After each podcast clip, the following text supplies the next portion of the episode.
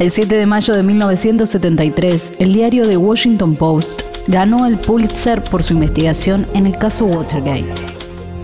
Los premios Pulitzer son anunciados oficialmente por los administradores de la Universidad de Columbia y están divididos en tres categorías, periodismo, letras y música. Ese año el premio al diario Washington Post haría historia. Los dos periodistas que llevaron adelante la investigación fueron Carl Bernstein y Bob Woodward, quienes se comprometieron a fondo para desenredar la compleja maraña cuyos hilos apuntaban a la Casa Blanca a través del Comité para la Reelección del presidente Nixon. Gracias a la ayuda de un informante anónimo que se hizo llamar Garganta Profunda.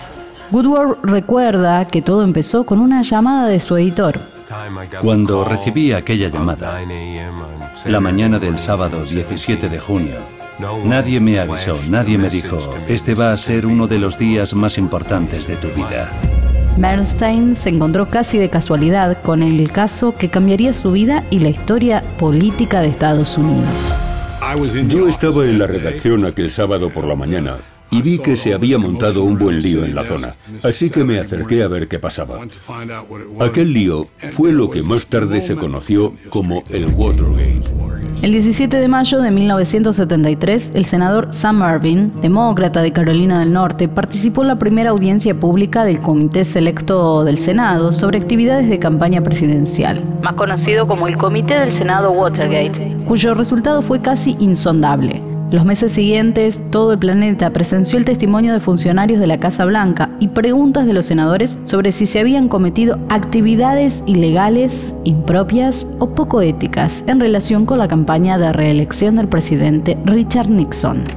Cinco hombres han sido detenidos intentando instalar equipo de espionaje en el Comité Nacional del Partido Demócrata. Lo que comenzó como una historia sobre un allanamiento en el cuartel general demócrata en el complejo Watergate el verano anterior, finalmente terminó en la caída y renuncia del presidente Nixon el 9 de agosto de 1974. I shall resign the presidency effective at noon tomorrow. Vice President Ford will be sworn in as president at that hour in this office. Décadas después, el mundo entero recuerda el proceso que convulsionó a Estados Unidos en un modo sin precedentes, ya que el destape del escándalo culminó con la imputación de algunos consejeros muy cercanos al presidente y con su propia renuncia. Recién en 2005 se conoció que Garganta Profunda, la fuente principal de la investigación, se trataba de un exdirector del FBI llamado Mark Phelps.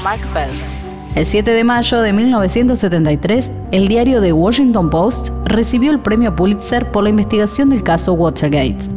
La historia también es noticia. Radio Perfil.